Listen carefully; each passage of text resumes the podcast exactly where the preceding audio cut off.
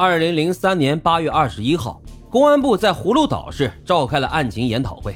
会议上，根据凶犯流窜的特点，警方将涉案地确定为三个重点区域，并且精心选择了四十八个固定的检查卡点，四十一条街村路，固定了三百零六名警力，二十一个流动搜寻组，实时的架网布控。同时，专案组还派出了数百名警力对重点区域进行彻底的排查，一是啊查处辽宁和阜新籍的租房人员，第二是重点区域内与通辽和阜新有亲属关系的打工人员，第三检查一九九九年以来市内所有劳务用工单位的用工登记，特别是建筑和木器行业的用工登记，期待着从中发现通辽和阜新人，第四。查处中小型旅店住宿的登记簿，同时啊，专案组还制定下发了大量的宣传资料，多次宣传发动群众，希望老百姓呢能够提供相关线索。紧接着，上千名警力按照各自的职责就展开了对恶魔的抓捕。然而，在公安部挂牌督办后，歹徒在此后的三个月时间内，在这些地区都没有再次作案。这让专案组内部逐渐就出现了焦虑的情绪，因为经过大规模排查之后啊，特别是对中小旅店的排查以及重点区域大规模的蹲守，专案组始终都没有找到案犯的任何踪迹。一旦案犯从此罢手的话，那么这督办大案极有可能就会变成一桩悬案，久久不能侦破。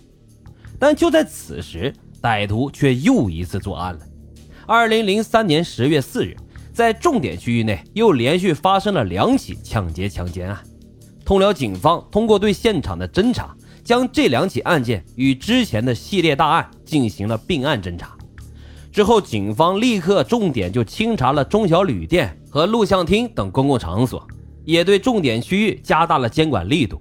专案组还请来了著名的模拟画像专家。根据最近两起案件对受害者的描述绘制了画像，然后发到了每一个售票员、中小型公共场所的业主以及公交车的司乘人员手里。同时，数千名民警全部集中在了案发重点区域进行蹲守和巡查，一张无形的抓捕大网已经展开，静等大鱼的上钩。二零零三年十月二十八日凌晨两点三十二分，在重点区域内。一家小卖店的店主啊，就给警方报了警。他说有一个男人在叫他商店门的时候被他发现，并且驱赶走。这人身高一米七二左右，外地口音，穿着灰色的夹克衫，骑着一辆二八型自行车。这些特征与系列案的凶手极其相似。接到报警之后，指挥部立即就下令，按照预定方案立刻行动，必须严防死守。这一次一定要抓住罪犯。同时，组织警力向案犯可能出逃的区域进行地毯式的搜索。凌晨三点钟左右，在繁荣路徐网子交通港东一百米处，专案组的搜捕人员发现了一名骑着二八自行车的男人，车上挂着一个老式的棕色皮包。这人的体貌特征啊，与案犯的模拟画像极其相似。搜捕人员立刻上前将其抓捕，然后从此人身上搜出了一把弹簧刀。并且在手提包内还发现了一把菜刀，装有两节五号电池的一个小手电，八节五号电池，五个手电筒的灯泡，一瓶矿泉水以及若干现金。通过对犯罪嫌疑人身份证的核实，这人啊叫做刘强，男，汉族，一九六四年九月二十六号出生，内蒙古扎鲁特旗黄花山镇人士。后来经过指纹的检验。刘强的右手指纹与二零零三年十一月四号的案发现场发现的指纹相同，右手食指与二零零一年十二月二十五日案发现场遗留的指纹一致，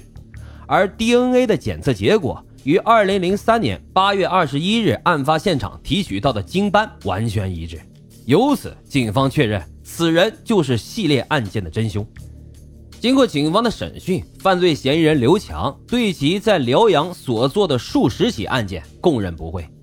而随着审讯的深入，刘强在辽宁省阜新市和葫芦岛市、内蒙古自治区通辽市以及吉林四平市等四个地区，一共犯下了多达一百零五起同类的案件，有数十名女子遭到了他的侵犯，而并不是专案组之前掌握的六十多起案件。这一数字可以说让警方感到无比的震惊和愤怒。而嫌犯呢，非常的狡猾，且有过高消费的经历。他认为这些小旅店啊，经常有检查的人员，出入呢也不方便，住宿也不安全，非常容易被人发现。而住在这个大宾馆呀，则没有人管，所以啊，他很少在小旅店落脚。这一点与警方分析的恰恰相反。办案人员之前通过分析，他应该是落脚在小旅馆，所以啊，重点一直都是在排查这些小旅馆，则忽视了对这些大宾馆的搜查。这也是本系列案件警方最失算的地方，也是警方这样大规模搜查一直都没有任何线索的重要原因。同时啊，这刘强还有很强的反侦查能力。每次作案前后呢，他都要换装换鞋，然后进行伪装。这也就是每次被害人对于歹徒着装的描述没有给警方带来帮助的原因。刘强的这一点也有效的迷惑了专案组的视线，同时让设卡蹲守的民警没能在第一时间发现他的踪迹。但是最终罪大恶极的刘强也是难逃一死。随着一声枪响，结束了他罪恶的一生。好了，今天的案子就为大家播讲到这里，感谢收听老白茶馆，欢迎大家在评论区积极的留言、订阅、点赞与转发，我们下期再会。